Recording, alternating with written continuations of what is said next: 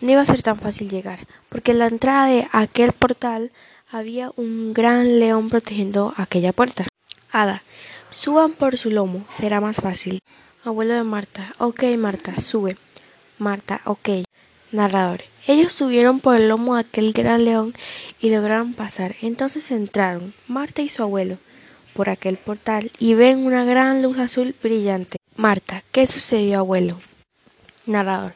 Marta nota que no hay nadie a su alrededor y está, en, está enfrente a aquella gran puerta de la habitación donde estaba el televisor viejo. Marta decide abrir la puerta y ve que el televisor sigue en su lugar, intacto. Abuelo de Marta.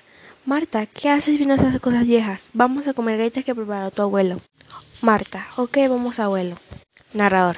Marta se queda pensando si lo que había pasado era real o simplemente había sido un sueño. Al final lograron llegar a casa, pero ¿habrá sido real lo que pasó?